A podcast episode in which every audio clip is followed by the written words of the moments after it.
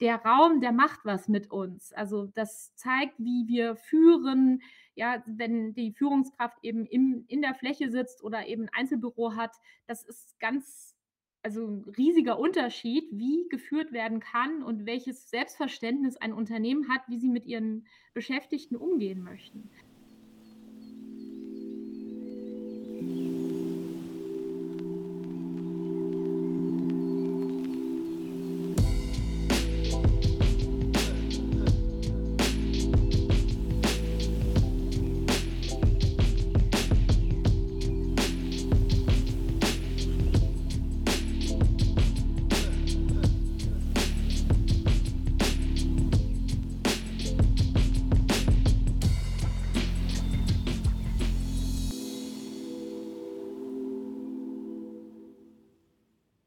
Herzlich willkommen bei einer neuen Folge Architekten und ihre Marken. Und heute ist die Andrea zu Gast, Andrea Maurer. Und was Andrea genau macht, das wird sie uns gleich selbst erzählen. Vorab natürlich vielen Dank, dass du da bist. Und wir haben uns mal vorab vor diesem Podcast auch unterhalten über verschiedene Themen, verschiedene Trends auch in der Architektur, in der Innenarchitektur und wollen heute auch tiefer in ein Thema einsteigen. Das ist das Thema Coworking im ländlichen Raum.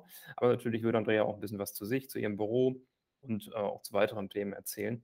Bevor ich jetzt aber zu viel vorwegnehme, äh, würde ich sagen, Andrea, stell dich doch einmal ganz kurz selber vor. Ähm, nochmal, wie gesagt, vielen Dank, dass du dir die Zeit nimmst, hier dabei zu sein. Und ja, wer bist du und ähm, wie bist du zu dem gekommen, was du jetzt machst? Ja, danke, Max. Ja, schöne Einleitung schon mal. Was mache ich? Ähm, wir sitzen hier in Oberursel in Taunus und bin Architektin. Wir sind mittlerweile schon fast zehn Personen, die hier gut zusammenarbeiten und eigentlich arbeite ich schon seit 20 Jahren nicht mehr wirklich als Architektin, sondern verbinde das Thema Organisationsentwicklung mit der Architektur. Mich hat es relativ schnell in den Beratungskontext geworfen und so, dass ich eigentlich gar nicht mehr meinen Traum, ich wollte ursprünglich mal sozialen Wohnungsbau machen. Das mache ich jetzt nicht. Ich mache jetzt seit 20 Jahren Transformationsbegleitung im, immer im Zusammenspiel mit Bürokonzeptionen, also mit ähm, Arbeitsumfeldern und das ist auch so meine Leidenschaft, die Leidenschaft für ganzheitliches äh, Veränderungsmanagement. Ja, ich habe eine systemische Wertehaltung, so gehen wir alle unsere Projekte an. Ich habe noch eine Organisationsentwicklungsausbildung als systemische Organisationsentwicklerin gemacht und mittlerweile 15 Jahre Führungserfahrung, also bin seit 2009 selbstständig hier in Oberursel. Ja, sehr cool. Du, du hast gesagt Organisationsentwicklung. Magst du vielleicht ähm, mal jemanden, der in diesem Thema noch nicht sehr tief ist, einen kurzen Überblick darüber geben, was bedeutet das? Ja, das ist ähm, gut, dass du das sagst. Ich war damals, als ich als Architektin fertig geworden bin, auch nicht so richtig firm. Schon, das fing schon damit an, dass ich eigentlich überhaupt nicht wusste, was Organisationen oder Unternehmen eigentlich so machen und wie die eigentlich so aufgebaut sind und habe irgendwie so gedacht, so, ach, eigentlich kann jeder an einem schicken Eiermann-Gestell irgendwie arbeiten und es ist alles cool. Ähm, aber das ist eben nicht so. Organisationen sind so unterschiedliche Jobprofile, unterschiedliche Menschen, die da zusammenkommen und Entscheidungsprozesse, wie die ablaufen, ist super spannend. Und deswegen habe ich erstmal nochmal ein MBA gemacht, um ein bisschen zu verstehen, wie ticken die überhaupt, was braucht es dafür, was heißt eigentlich eine Strategie zu entwickeln. Und dann habe ich gemerkt, okay, also alles für alles, was gelingen soll, muss man eigentlich den Menschen in den Mittelpunkt stellen. Oder wenn man den Menschen in den Mittelpunkt stellt, dann findet man einfach einen ganz coolen Weg, gute, nachhaltige Projekte zu entwickeln und habe deswegen Organisationsentwicklung für mich entdeckt. Das ist sozusagen, ähm, wie man Teams, wie man Organisationen weiterentwickeln kann. Man spricht so von einem Reifegrad. Ähm, Reifegrad beschreibt, so wie man zusammenarbeitet. Ist es sehr stark hierarchisch oder ist es sehr teamorientiert? Ähm, sind da noch so Silo-Denken oder können die schon sehr agil miteinander zusammenarbeiten? Diese Entwicklungsschritte, das bezeichnet man auch unter anderem als Organisationsentwicklung und das ist halt genau in unserem Thema Arbeitsumfeldgestaltung natürlich wahnsinnig spannend, wie sich Organisationen da verstehen und wo die sich gerade so hinentwickeln wollen. Absolut. Ähm, bevor ich die Frage stelle, wie ihr das macht, würde mich vorab vielleicht interessieren, ähm, inwieweit sich das abgrenzt von der Innenarchitektur und ob ihr dort auch mit Innenarchitekten vielleicht zusammenarbeitet. Ja, wir sind auch also, ja, ich habe hier 2 Innenarchitektinnen, die auch die mit uns zusammenarbeiten und natürlich auch in unserem Netzwerk. Wie grenzt sich das ab? Ich sage immer, die Architektur ist so 'ne Plattform für Veränderung. Also, Architektur schafft Realität. Architektur ist so mit, finde ich, das stärkste Kommunikationsmittel, was man so hat. Und das haben also, als ich angefangen habe, so vor 20 Jahren mit dem Thema Bürokonzeption, da ging's immer so um Flächeneinsparmodelle, also und Standardisierung und wir waren eigentlich immer in der Facility Management Abteilung aufgehängt. Also, die haben diese Projekte organisiert und uns beauftragt. Und mittlerweile sind wir an den Strategieabteilungen, Geschäftsführung, Vorständen oder so, die eben festgestellt haben, der Raum, der macht was mit uns. Also, das zeigt, wie wir führen. Ja, wenn die Führungskraft eben im in der Fläche sitzt oder eben 'n Einzelbüro hat, das ist ganz also, 'n riesiger Unterschied, wie geführt werden kann und welches Selbstverständnis ein Unternehmen hat, wie sie mit ihren Beschäftigten umgehen möchten. Und deswegen ähm, das war so 2018, als es plötzlich so anfing, weiß ich, in der FAZ 'ne Beilage, in der Tagesschau mal, alle äh, fingen plötzlich an, von New Work zu sprechen. Natürlich auch immer im Hinblick, dass die so IT-Unternehmen, egal ob das jetzt Google oder SAP oder so ist, die sind halt sehr weit vorne. Die haben das schon früh entdeckt, vielleicht auch schon durch Scrum, durch Design Thinking, durch ihre Arbeitsmethoden, dass sie eben andere Arbeitsumfelder brauchen. Und, ähm, ja, und das war so Auslöser, dass ganz viele Unternehmen jetzt feststellen, das Arbeitsumfeld ist die beste Plattform für unsere Veränderung, die wir im Unternehmen starten möchten. Und deswegen zeigt das Arbeitsumfeld auch unsere Wertschätzung gegenüber Mitarbeitenden und zeigt auch ganz klar, wie wir arbeiten wollen und ist so 'ne Guideline ohne viel Worte und ohne irgendwelche Textdokumente. Ich verstehe. Und, ähm, macht ihr das dann mit Workshops oder gebt ihr das vor? Wie wie erarbeitet ihr so 'ne so 'ne Organisation? Wie erarbeitet ihr so 'n Konzept? Ja, ähm, wie arbeiten wir so 'n Konzept? Du hattest ja vorher schon gefragt, Innenarchitektur, wie machen wir das? Wie ist das verknüpft? Das kommt sozusagen am Ende. Also, wenn wir jetzt so 'n Projekt machen wir haben zum Beispiel das Headquarter von Fraport gemacht oder jetzt grade 'n Projekthaus für Sanofi, dann sind das häufig 3, 4, 5 Jahre, die wir in 'nem Projekt sind. Und dann ist das so 'n parallel laufender Prozess. Auf der einen Seite vom Entwurfscontrolling, ähm, und der Bürokonzeptentwicklung, aber auf der anderen Seite erst, was ist überhaupt die Vision? Wie wie möchte 'n Unternehmen in 'n paar Jahren überhaupt zusammenarbeiten? Wie wollen die sich aufstellen, dass so 'ne Arbeitsumgebung so zukunftsfähig ist, dass sie eben zum Beispiel durch so 'n Prüfstand von wie Corona, wie diese pandemische Situation, dass es danach eben auch super noch funktioniert und dass es eben anpassbar ist, ohne Wände zu verrücken, ohne wieder Staub durch Umbauten zu machen und ohne das ist das Wichtigste, so 'n emotionale Veränderung beim Menschen auszulösen. Ja, jeder, der seinen Arbeitsplatz wechseln muss, der seinen weiß ich, irgendwas aufgeben muss, der empfindet das als 'ne riesige Veränderung. Und das stört jede Organisation immer wieder, jede gute Zusammenarbeit und jedes Team und zerrüttelt das und braucht unglaublich viel Energie. Und wenn so 'ne Büroumfeld eben sehr flexibel und gut aufgestellt ist, dann kann diese Energie äh, ja, nie braucht nie mehr für solche Veränderungsprozesse abfließen, sondern kann eben für das für die Kernprozesse und für Motivation genutzt werden. Ich verstehe. Ich würde, äh, im späteren Verlauf dieses Podcasts gerne noch noch mal auf das Thema Positionierung zurückkommen. Ihr seid ja sehr spitz positioniert, aber wir hatten uns ja auch, ähm, auf das Thema Coworking im ländlichen Raum so 'n bisschen festgelegt für diesen Podcast. Und ich hatte mich natürlich vorher informiert und habe mir bei Wikipedia rausgeschrieben, dass Oberursel, wo ihr sitzt, sechs ungefähr 46.000 Einwohner hat. Und das ist jetzt vielleicht nicht ländlichster Raum, aber es ist ja 'ne Stadt, wie du gesagt hast, in der Nähe von Frankfurt. Und ich vermute mal, vor Corona sind auch viele, viele Menschen dort rausgependelt aus der Stadt. Das ist, ähm, eigentlich durch die Lage ja schon bedingt zu Frankfurt. Und ihr habt jetzt oder du hattest gesagt, das Thema Coworking im ländlichen Raum ist ja was wahnsinnig Spannendes, grade in der Nähe von größeren Städten, dass man dort eben den den, ähm, ja, Arbeitnehmern die Möglichkeit bietet, auch vor Ort, ohne dieses Pendeln zu haben, 'n Office zu bieten. Kannst du vielleicht am Anfang mal sagen, was dich daran so fasziniert? Und dann können wir vielleicht 'n bisschen tiefer einsteigen. Ja. Was mich daran wahnsinnig fasziniert an Coworking Spaces ist erst mal, dass sie alle total unterschiedlich sind und dass die Vielfalt, also die Gattungen an Coworking Spaces einfach überhaupt noch nicht am Ende ist. Also, das ist einfach noch 'n riesiges Feld was total weit entwickelt werden kann.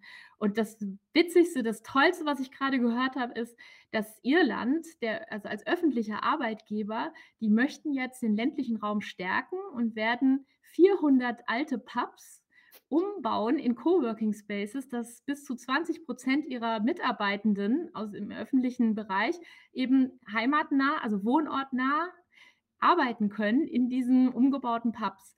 Und das finde ich, das, das fasziniert mich einfach, weil es so viele so viele coole Sachen miteinander verbindet. Also einmal, die Leute können ganz nah zu Hause, ob sie pflegen oder Kinder haben oder ihre Hobbys machen wollen, können nah von zu Hause aus arbeiten. Es werden geile alte Gebäude wieder genutzt. Ähm, die, für die Nachhaltigkeit sind die Leute weniger lang unterwegs. Sie lernen andere Leute kennen, können Netzwerke knüpfen, die sie vielleicht sonst nie geknüpft hätten. Also es hat so viele tolle positive Impulse, dass ich glaube, dass das auch, ähm, ja, auch für uns ganz spannend ist. Das, und vielleicht ähm, so eine, Entschuldigung, mal so eine Zahl, ich habe die gerade rausgesucht. Ähm, wir haben einen Anstieg von 2018 bis 2020, also in der pandemischen Zeit, haben sich die Coworking Spaces vervierfacht. Und das ist halt, wenn man sich das überlegt, ja, in der Zeit, wo die Unternehmen abmieten, ihre, ihre, ihre Büros verkleinern, abmieten, ja, entstehen neue Bereiche und zwar diese Coworking Spaces vervierfacht. Also wir hatten 500 Spaces 2018 in Deutschland und vervierfacht, das heißt 2000. Das ist halt schon richtig geil. Ich finde die, diese, diese Geschichte mit äh, Irland wahnsinnig spannend. So, also du hast gesagt, man schlägt viele Fliegen mit einer Klappe. Ähm, wenn wir uns vielleicht mal, das ist mir also gerade als Gedanke gekommen, wenn wir das ja mal weiterspinnen, dass wir sagen, wir arbeiten und wohnen nur noch im ländlichen Raum, wofür nutzen wir denn die Städte dann in Zukunft?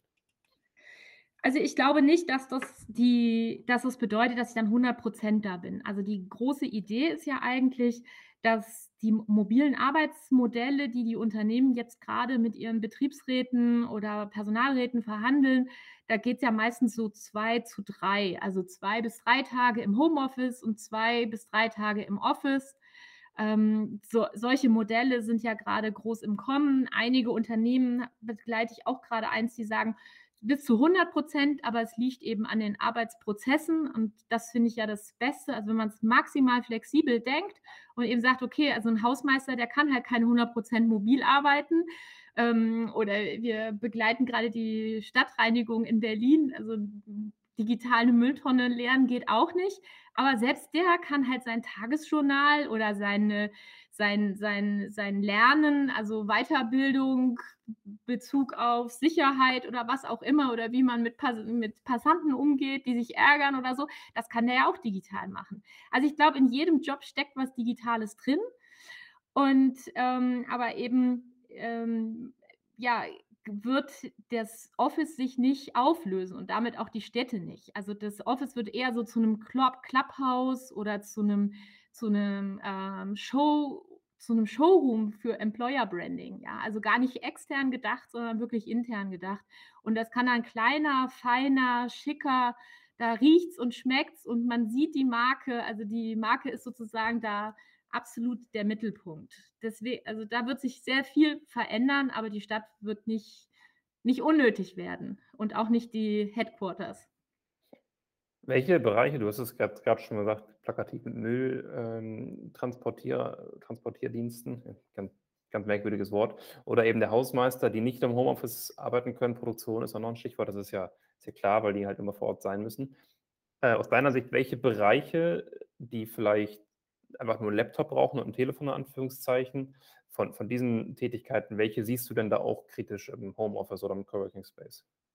Oh, ich glaube, das ist, hat eigentlich weniger mit den Jobs zu tun. Also wenn, wenn ich was digitalisieren kann, also es liegt ja dann häufig an Dokumenten, es liegt viel mehr an der Kultur, wie Unternehmen ticken. Also ähm, klar, es gibt immer noch Unternehmen, da kommen die Mitarbeitenden jetzt ins Unternehmen, auch während der pandemischen Zeit, weil sie irgendeine Unterschrift leisten müssten, weil, müssen, weil es eben noch nicht keine E-Signatur gibt. Das ist natürlich ein Desaster, aber das wird sich ändern und relativ schnell, weil da ist jetzt der Druck hoch genug. Aber es ist eher die Kultur, also Führungskräftekultur, Kontrolle oder Vertrauen. Ja, ähm, das ist für mich so ein ganz wichtiges Stichwort, weil das, was wir ja eigentlich jetzt in der Lockdown-Zeit gelernt haben, ist, dass wir vertrauen können und dass es funktioniert. Und wenn ich das jetzt sozusagen über meinen Kontrollwahn als Führungskraft, weil ich es eben nicht weiß, wie ich hybrid irgendeine Team führen kann, wie ich, wie ich ähm, nach Objectives oder nach, nach ähm, Zielen führen kann. Wenn das eben nicht aufgeht und ich brauche das wieder, das wird viele Unternehmen sehr rück, zurückwerfen. Und das, da werden, also wir sehen ja jetzt, die Menschen sind ja in großer Veränderungsbereitschaft. Also ich glaube, so viele wie aus ja, guten Jobs gerade veränderungsbereit sind und sich was anderes suchen, wenn der Arbeitgeber eben die Modell, diese flexiblen und mobilen, mo mobilen Arbeitsmodelle eben nicht anbietet. Das wird, ähm, ja, das wird die Unternehmen in zwei Klassen. Also die einen, die super flexibel sind, alles anbieten und dann auch tolle Leute haben und dann schaffen die eben ähm, auch fünf Tage flexibel zu sein und andere, die das eben nicht schaffen mit ihrer Unternehmenskultur. Deswegen, ich glaube, es liegt nicht am Job, sondern wirklich an der Unternehmenskultur, was da möglich ist. Ich verstehe. Macht ihr oder gibt es das auch, dass ihr vielleicht für Unternehmen, äh, ich denke in Frankfurt, so vor allem an die Bankenbranche, für diese Unternehmen dann quasi auch Coworking Spaces im ländlichen Raum entwerft, baut? Gibt es so, so eine Strebung? Na, doch ein mega spannendes Interview bis jetzt, oder nicht? Weißt du, was auch mega spannend ist? Personal Branding für Architekten. Denn damit machst du nicht nur noch mehr Umsatz und sparst gleichzeitig Zeit, du arbeitest nur noch mit deinen idealen Traumkunden zusammen und das Beste, du ziehst die richtigen Mitarbeiter an. Und wenn sind wir doch mal ehrlich, das ist doch ein Thema für jeden von uns. Wenn du erfahren willst, wie du das Ganze für dich umsetzen kannst, dann schau in den Shownotes, buch dir einen kostenlosen 30-minütiges Gespräch mit uns. Und jetzt wünsche ich dir viel, viel Spaß beim Weiterhören. Also noch nicht, das ist ja so ein ganz zartes Pflänzchen noch. Ich glaube, es geht eher gerade darum, ähm, ob es Coworking Spaces gibt, die vielleicht sogar irgendwann mal zertifiziert sind. Ich habe sowas von der KfW gehört, dass die das so mal vorhaben. Und wenn dann ein Unternehmen weiß, das ist ein zertifiziertes Unternehmen, die unter kann unter Datenschutz, Sicherheit, ähm, weiß ich, Glasfaseranschluss und so weiter. Verschiedene Sachen, vielleicht auch die ähm, E-Ladestation für die Fahrräder, weil das mein, mein Mitarbeiter gesponsert bekommt, was auch immer in die, so eine Zertifizierung reinkommt, aber dass dann das Unternehmen weiß, okay, zertifizierter Coworking Space, da kostet der Tag so und so viel. Mein Mitarbeiter bekommt diese Vouchers dafür und kann das eben nutzen. Und dafür kriege ich vielleicht sogar ähm, einen Bonus, weil ich die Mobilität meiner Mitarbeiter reduziere und ähm, CO2 einspare. Also man muss das echt weiterdenken, dieses Thema, wie die Dinge miteinander verknüpfbar sind und wo da auch ähm, noch andere Vorteile auch für Unternehmen drin liegen. Und das sehen wir eben gerade, dass die Unternehmen feststellen, also Remote Work funktioniert, aber eben nicht für jeden Homeoffice zu Hause, wenn er zu kleine Wohnung hat oder keinen guten Technikanschluss hat. Und da ist eben Coworking im ländlichen Raum eine prima Antwort. Ja, ähm, das ist ja, ist ja was, was viele Unternehmen so ein bisschen, ich will nicht sagen verschlafen, aber so ein bisschen, oh, irgendwann heißt es dann ja, wir müssen auch mal was bei Mobile Work machen und dann kriegst du noch ein Handy dazu geschenkt und das ist ja äh, nicht, der, nicht der Sinn davon, noch mehr erreichbar zu sein. Gibt es da irgendwelche Studien zu oder irgendwelche ähm, Theorien oder Statistiken, inwieweit sich ein Mitarbeiter, der vielleicht vorher aus dem Homeoffice kam, im Coworking Space noch produktiver gezeigt hat? Ja, so weit ist das noch nicht. Also ich glaube, so Studien gibt es nicht. Die Berliner, ich muss mal gerade gucken, ich habe es mir extra hingelegt. Das Berlin-Institut für Bevölkerung und Entwicklung, die haben gerade 56 Coworking Spaces im ländlichen Raum überprüft und geschaut, was die so können und haben eben auch die, die interviewt, die Nutzer und haben festgestellt, dass irgendwie so eine neue Art von cool, also heißt so wortwörtlich zitiere ich das jetzt hier gerade, und dass natürlich von Pendlern das sehr angenommen wird. Und ich glaube, dass die Pendler eher der ausschlaggebende Punkt sind, ähm, die eben sagen, hier, ich habe das genutzt, du Unternehmen, wie kannst du mich denn da unterstützen? Also ich glaube, der Impuls kommt vielleicht auch ganz häufig von den Nutzern selbst und gar nicht von den Unternehmen, die dann aber vielleicht darauf aufsteigen, gerade dann, wenn sie die rechtlichen und Arbeitsstättenverordnungen, wenn die ganzen Auflagen, die ja mit mobilem Arbeiten verbunden sind, wenn sie sich das überlegen, dann ist halt so ein Coworking Space die wesentlich günstigere Alternative. Bevor ich irgendwie zu Hause bei den Leuten den Arbeitsplatz ausstatte, dass das ergonomisch ist und weiß ich, vielleicht sogar auch technisch noch besser. Und dann geht der. Und was mache ich dann? Ja, also den Stuhl kann ich auch nicht zurücknehmen. Da hat ja schon jemand drauf gesessen und so weiter. Das heißt, ähm, ich glaube, dass es rein wirtschaftliche ähm, rein wirtschaftliche Entscheidung sein wird, solche Coworking Spaces zu fördern. Mhm. Verstehe. Also jetzt vielleicht nochmal in die Zukunft bei euch gesprochen. Ist es dann so, dass ihr sagt, hey, in x Jahren wollen wir nur noch, weil wir da so viel Lust drauf haben, diese Coworking Spaces bauen, vielleicht auch selber? Also, da wir ja nicht so wirklich als Architekturbüro tätig sind. Also, wir planen nicht wirklich also, wir machen natürlich schon Innenausbau, Planung oder oder Belegungsplanung und das machen wir schon mit mit mit großer Genauigkeit und mit wahnsinnig viel Freude. Aber wir sind jetzt wir treten nicht als Architekten auf, also nach Leistungsphasen und so weiter. Ähm, das mal zum einen. Was mich daran wahnsinnig spannend interessiert, ist eigentlich dieses gesamtheitliche Konzept zu überlegen, wie sieht das Headquarter aus? Wie kann das wirklich zum Clubhouse, zum Showroom, Employer Branding, was auch immer werden? Wie stattet man die Homeoffice-Arbeitsplätze aus und welche, welches Konzept kann man für diese Third Places, also so, so heißen die ja? Also der erste Ort ist dein Zuhause, der zweite dein Office und das dritte ist dann der Third Place, der, also dritte ist der Third Best, super. Ähm, ist sozusagen der Coworking Space oder das Café oder wenn du joggen gehst oder du bist unterwegs, keine Ahnung, überall da, wo du halt kreativ sein kannst, den Ort, den du dir aussuchst, der genau die Umgebung ist, die du brauchst. Und eigentlich für mich ist es spannend, diese Konzepte mit anzubieten, sie zu entwickeln und zu überlegen, wie ist denn für dieses Unternehmen das, der geeignete Mix und wie kann dieser Mix aussehen und dann vielleicht auch zu schauen, ähm, welche Coworking Spaces passen dazu, aber jetzt nicht unbedingt, also ich, wir werden uns nicht spezialisieren auf Coworking Spaces auszubauen, das denke ich nicht. Okay. Ja, Stichwort äh, Third, Space ist ja auch Starbucks. Die haben das ja quasi geprägt und haben da ja diesen Lifestyle, du gesagt hast, diese Coolness, Lifestyle. Deswegen können sie eben auch für einen Kaffee 7 Dollar ähm, verlangen und nicht nur 2 Dollar, wie er eigentlich woanders kostet, weil man halt auch da dazugehören will.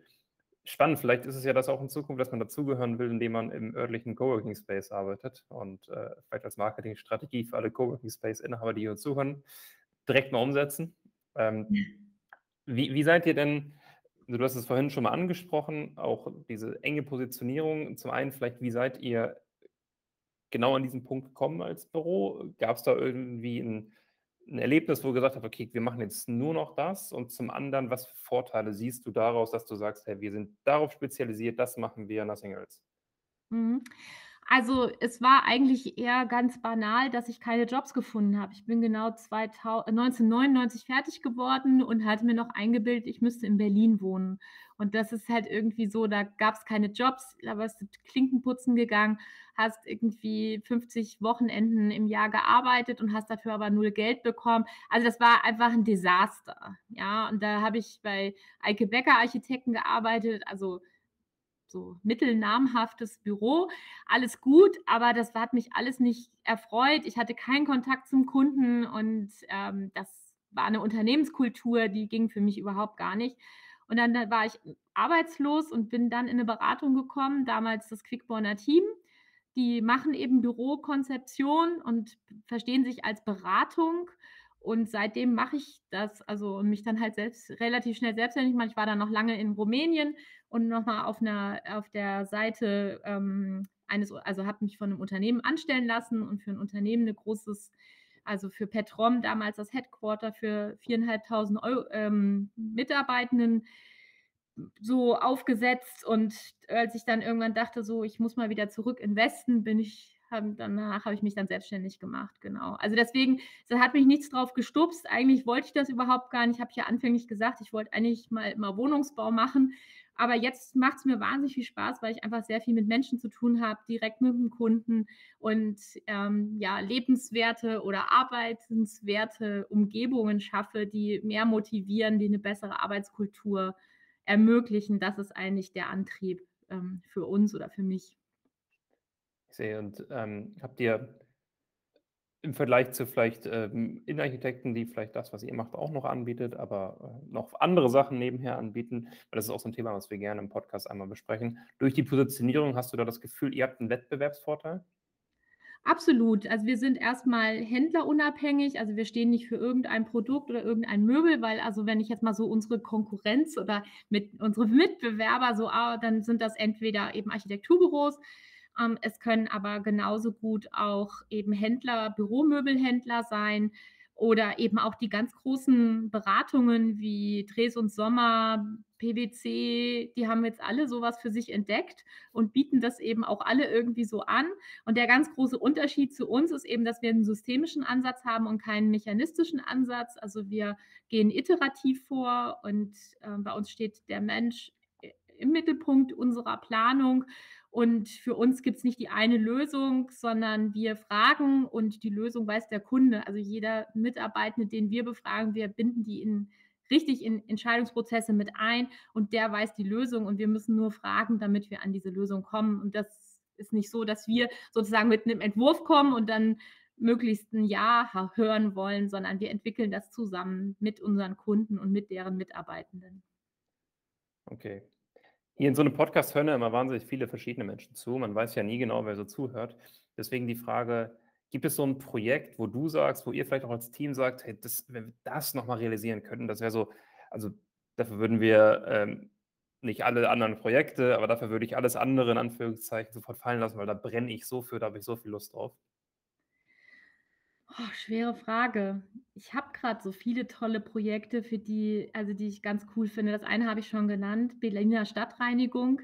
Ähm, das finde ich so cool, weil die haben ja, äh, fast 50 Standorte innerhalb von Berlin und wir versuchen jetzt eben an diesen 50 Standorten Coworking Spaces auf deren äh, auf deren Höfen, also da, wo die Reinigung, wo die Müllabfuhr ist, eben kleine Coworking Spaces zu bauen, dass die Mitarbeitenden eben nicht mehr quer durch die Stadt fahren müssen. Also, ich weiß nicht, ob du schon mal du warst sicherlich schon mal in Berlin, hast vielleicht Furchtbar, schon da furchtbar. gewohnt.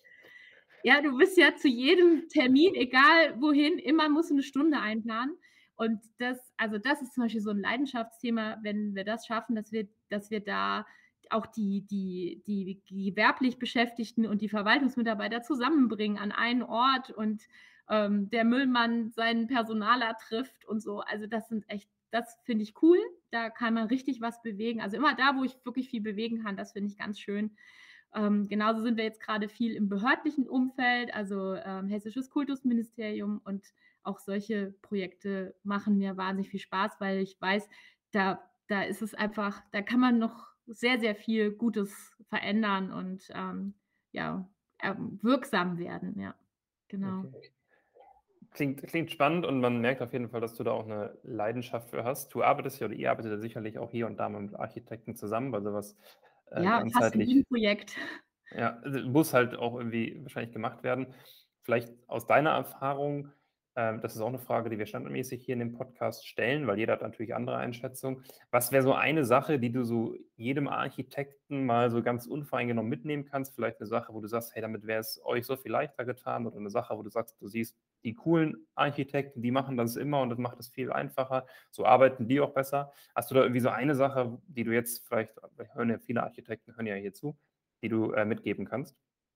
Mhm.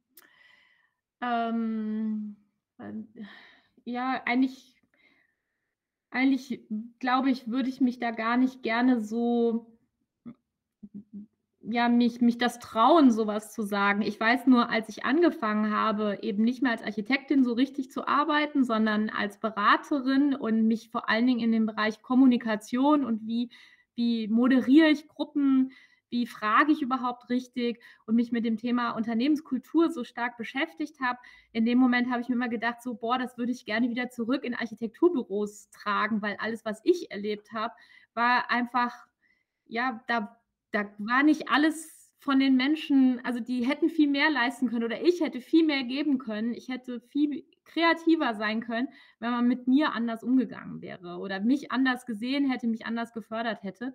Und ich weiß, dass das heute in vielen Büros schon viel, viel besser ist, aber das wäre so was, ähm, ja, was ich gerne zurückgeben würde, dass Unternehmenskultur und egal wie klein so 'ne Gruppe ist, das ist das A und O für 'n gutes Gelingen. Und da glaubt man gar nicht, was man aus allen, wo man erst dachte: „Was für 'ne Schnarchnase“, was man da alles so wie ja, wie cool das dann sein kann. Und ja, vielleicht das also, das ist meine Erfahrung, aber wie gesagt, ich habe schon lange nicht mehr in 'nem Architekturbüro gearbeitet, sodass ich nicht genau weiß, wie entwickelt die Büros jetzt schon alle sind. Und ich denke, da hat sich viel getan in der letzten Zeit.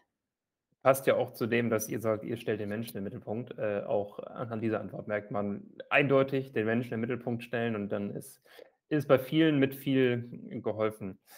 Ich hätte noch eine Frage zum Abschluss und dann, ähm, ich hätte das Vorfeld schon mal erwähnt und jeder, der hier zuhört, wird wahrscheinlich jetzt denken, oh, jetzt ihr das schon wieder, aber die Tradition ist, die Gäste beenden diesen Podcast bei uns, deswegen gleich gerne ähm, die Aufforderung an dich, wie kann man dich erreichen, was möchtest du vielleicht noch ähm, dem Hörer, der Hörerin hier anbieten, äh, mit dir in Kontakt zu treten. Aber die Frage, die ich dir vorher gerne stellen würde, wäre, ähm, weil wir lesen auch sehr gerne hier im Unternehmen und auch ähm, im Podcast fragen wir das regelmäßig. Welches Buch kannst du empfehlen? Das ist jetzt kein Buch, aber was ich empfehlen kann zum Thema Coworking im ländlichen Raum, gibt es von der Bertelsmann Stiftung eine ganz tolle Studie, die rausgekommen ist, zusammen mit Cowork Land. Cowork Land ist eine Initiative, die ist in Norddeutschland und die machen Pop-up Coworking Spaces für die Stadt Kiel und sind im norddeutschen Raum wirklich ganz weit vertreten und alles, was, wenn es um Coworking geht und um ländliches Coworking, was für Modelle es da gibt, was für Geschäftsmodelle, wie das aussehen kann, da sind die wirklich ganz, ganz weit vorn. Also jeder, der sich dafür interessiert, zwei Tipps. Einmal Coworkland googeln und Kontakt aufnehmen. Und auf der anderen Seite diese Studie von der Bertelsmann Stiftung zusammen mit Coworkland, die sind richtig, richtig ergiebig und da kriegt man richtig Lust, sich mit dem Thema zu beschäftigen. Sehr cool. Ich denke, dass äh, ich da auch auf jeden Fall mal reinschauen werde. Das klingt sehr spannend und vielleicht auch Coworkland dann mal für einen Podcast hier äh, gewinnen können. Genau. Wenn das, Julia, ich kann gern, äh, Jule, ich kann da gern mal einen Kontakt herstellen. Sehr schön. Ich schicke dir einfach den Ausschnitt von diesen letzten zwei Minuten und dann weiß ich, wer du bist oder wer ich bin, besser Absolut. gesagt. Äh, genau, dann vielen Dank vorab, dass du dir die Zeit genommen hast. Äh, nee, vorab, vielen Dank, dass du dir die Zeit genommen hast für diesen Podcast. Hat viel Spaß gemacht und ich glaube, wir hätten uns auch noch äh, eine gute Zeit weiter unterhalten können. Zum Abschluss, wie gesagt, du hast das letzte Wort. Wie kann man dich erreichen? Was möchtest du gerne noch erzählen? Und dann war es das von meiner Seite aus. Äh, gerne. Vielen Dank. Erstmal ähm, vielen Dank an dich, Max. Ja, wie kann man mich erreichen? Ich bin auf Xing, auf LinkedIn zu finden. Unsere Unternehmen, das sind ja immerhin zwei, CM Maurer GmbH, gerne auch über Google oder den Third Place und da immer mit 3i, ganz einfach Third Place mit 3i. Da kann man sich einen guten Eindruck verschaffen, wie eine Arbeitsumgebung bei uns aussieht. Und wer Lust hat, Teil unseres Teams zu sein, wir suchen tatkräftige Unterstützung. Wer Lust hat auf ein super Team und wenig Hierarchie und ganz viel Selbstbestimmung und vor allen Dingen ja viel äh, ähm, Möglichkeit, kreativ zu sein, der kann sich gerne bei mir melden. Da freue ich mich total drauf.